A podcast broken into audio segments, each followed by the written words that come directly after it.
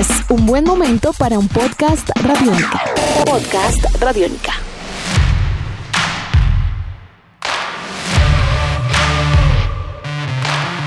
Las dos potencias sudamericanas en fútbol, por excelencia, van a chocar esta semana en el torneo de clubes más importante del continente. Argentina y Brasil. Cuatro clubes y un solo objetivo, llegar a la final de la Copa Libertadores en el Maracaná.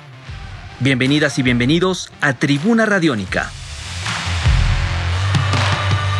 Por más comprimido que resultó el calendario en el segundo semestre de 2020, al final los días no alcanzaron.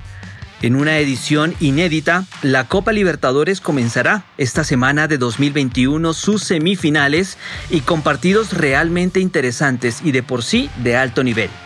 Quiso el fútbol y el calendario que las dos principales potencias de la región se enfrentasen entre sí. Boca, River, Palmeiras y Santos buscarán en los próximos días el privilegio de jugar la gran final de la Copa en el Maracaná y a partido único el próximo 23 de enero. Este martes en Buenos Aires arranca todo. El Verdao, Palmeiras, visitará a River a las 7 y 30 de la noche, hora de Colombia. La última vez que se enfrentaron fue en 1999 y fue victoria para Palmeiras tres goles a cero en semifinales. Ese Palmeiras, recordemos, se coronó a la postre campeón, venciendo en la final a Deportivo Cali. Deportivo Cali dirigido por José Eugenio El Cheche Hernández, mientras que Palmeiras venía siendo dirigido por Luis Felipe Scolari. Las sensaciones en el Verdao son las mejores.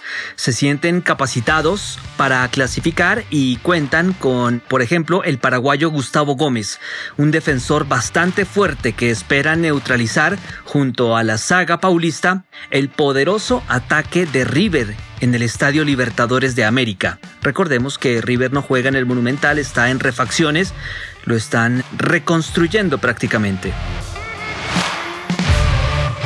¿Qué decir a propósito del equipo de la banda cruzada?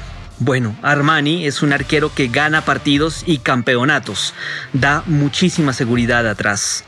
Dos colombianos, además, que han venido siendo bien llevados por su entrenador Marcelo Gallardo, van a ser claves. Rafael Santos Borré y Jorge Carrascal, determinantes por lo demás en la aplastante goleada del equipo millonario a Nacional de Uruguay en la vuelta de los cuartos de final. El partido de vuelta entre estas dos escuadras, hablamos de River y Palmeiras, se disputará en Sao Paulo el 12 de enero. La otra llave semifinal también muestra bastante poder futbolístico. Boca Juniors jugará ante Santos en primera instancia en La Bombonera. La última vez que midieron fuerzas fue en la final de la Copa Libertadores de 2003. Ese día, el equipo Ceneice de Carlos Bianchi lo venció con autoridad a Santos y de visitante además, tres goles a uno. En la actualidad, Miguel Ángel Russo, entrenador de Boca, cuenta con un plantel numeroso en calidad y tiene de dónde escoger para enfrentar al Peixe, así se le dice a Santos. Cuatro colombianos se roban por estos días la atención de los hinchas en el equipo argentino.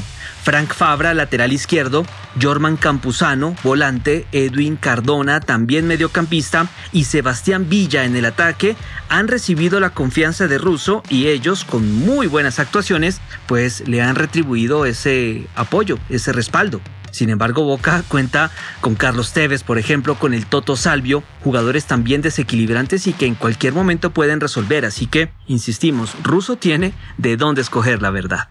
Por su parte, Santos es dirigido por Alexi Stival, más conocido como Cuca, Viene de eliminar nada más y nada menos que al poderoso gremio, también brasileño. Venía mostrando unos números sobresalientes el equipo tricolor, hablamos de gremio. De hecho, su entrenador decía antes, en la antesala, valga la redundancia, del partido ante Santos, que gremio era el equipo que mejor jugaba a la pelota en la Copa Libertadores, pero llegó Santos y volteó, cambió totalmente esta historia. El equipo Santos tiene en Cayo a su jugador de mayor producción goleadora. Ha venido marcando en los últimos partidos de manera consecutiva y es muy desequilibrante. La propuesta táctica de Santos es rica en variantes.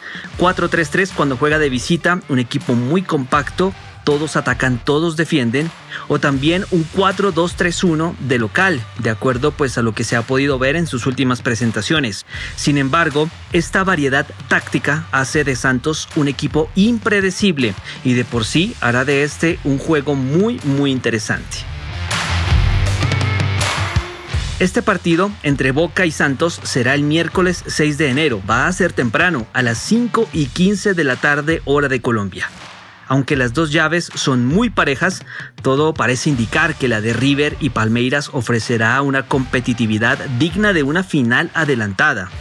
Sin embargo, no se puede desconocer que tanto Boca como Santos vienen de eliminar a rivales durísimos.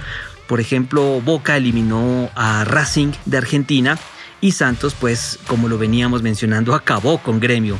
Son rivales más complejos que los que dejó en el camino River y Palmeiras. River dejó atrás a Nacional de Uruguay y Palmeiras a Libertad de Paraguay. Entonces, esto hace que también este partido entre Boca y Santos sea como para alquilar balcón.